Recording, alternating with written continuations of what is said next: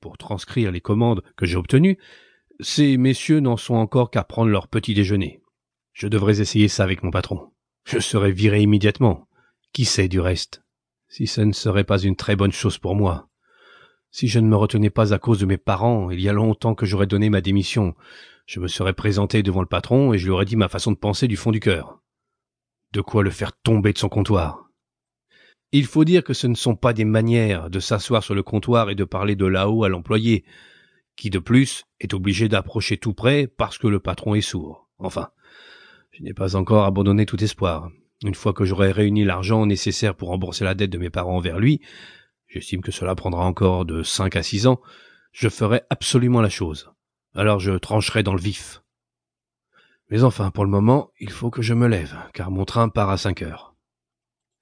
Et il regarda vers la pendule réveil, dont on entendait le tic-tac sur la commode. Oh Dieu du ciel pensa-t-il, il était six heures et demie, et les aiguilles avançaient tranquillement.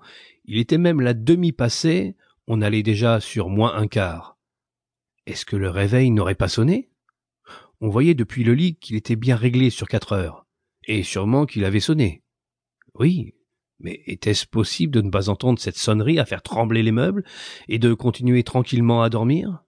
Eh bien, on ne pouvait pas dire qu'il eût dormi tranquillement mais sans doute son sommeil avait-il été d'autant plus profond. Seulement à présent, que fallait-il faire? Le train suivant était à sept heures. Pour l'attraper, il aurait fallu se presser de façon insensée, et la collection n'était pas remballée, lui-même était loin de se sentir particulièrement frais et dispos. Et même s'il attrapait le train, cela ne lui éviterait pas de se faire passer un savon par le patron, car le commis l'aurait attendu au départ du train de cinq heures et aurait depuis longtemps prévenu de son absence. C'était une créature du patron, sans aucune dignité ni intelligence. Et s'il se faisait porter malade? Mais ce serait extrêmement gênant et suspect, car depuis cinq ans qu'il était dans cette place, pas une fois Grégor n'avait été malade. Sûrement que le patron viendrait accompagné du médecin de la caisse maladie, qu'il ferait des reproches à ses parents à cause de leur paresseux de fils, et qu'il couperait court à toute objection en se référant au médecin de la caisse, pour qui, par principe, il existe uniquement des gens en fort bonne santé, mais feignants. Et du reste, en l'occurrence, aurait-il entièrement tort? Effectivement, à part cette somnolence vraiment superflue chez quelqu'un qui avait dormi longtemps, Grégor se sentait fort bien et avait même particulièrement faim. Tandis qu'il réfléchissait précipitamment à tout cela sans pouvoir se résoudre à quitter son lit, la pendulette sonnait juste six heures trois quarts. On frappa précautionneusement à la porte qui se trouvait au chevet de son lit. Grégor C'était sa mère qui l'appelait. Il est sept heures moins un quart. Est-ce que tu ne voulais pas prendre le train? La douce voix. Grégor prit peur en s'entendant répondre. C'était sans aucun doute sa voix d'avant, mais il venait s'y mêler comme par en dessous un couinement douloureux et irrépressible qui ne laissait aux mots leur netteté qu'au premier instant, littéralement, pour ensuite en détruire la résonance au point qu'on ne savait pas si l'on avait bien entendu. Grégor avait d'abord l'intention de répondre en détail et de tout expliquer, mais dans ces conditions il se contenta de dire Oui, oui, merci maman, je me lève.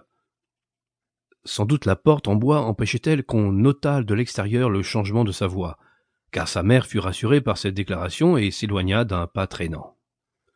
Mais ce petit échange de propos avait signalé aux autres membres de la famille que Grégor, contre toute attente, était encore à la maison, et voilà que déjà à l'une des portes latérales, son père frappait doucement, mais du poing, en s'écriant Grégor. Grégor, qu'est-ce qui se passe? Et au bout d'un petit moment il répétait d'une voix plus grave et sur un ton de reproche. Grégor. Grégor et derrière l'autre porte latérale, la sœur de Grégor murmurait d'un ton plaintif. Grégor, tu ne te sens pas bien? Tu as besoin de quelque chose? À l'un comme à l'autre, Grégor répondit. Je vais avoir fini. En s'imposant la diction la plus soignée et en ménageant de longues pauses entre chaque mot, afin que sa voix n'eût rien de bizarre. D'ailleurs son père retourna à son petit déjeuner, mais sa sœur chuchota. Grégor, ouvre, je t'en conjure. Mais Grégor n'y songeait pas. Il se félicita au contraire de la précaution qu'il avait apprise dans ses tournées et qui lui faisait fermer toutes les portes à clé pour la nuit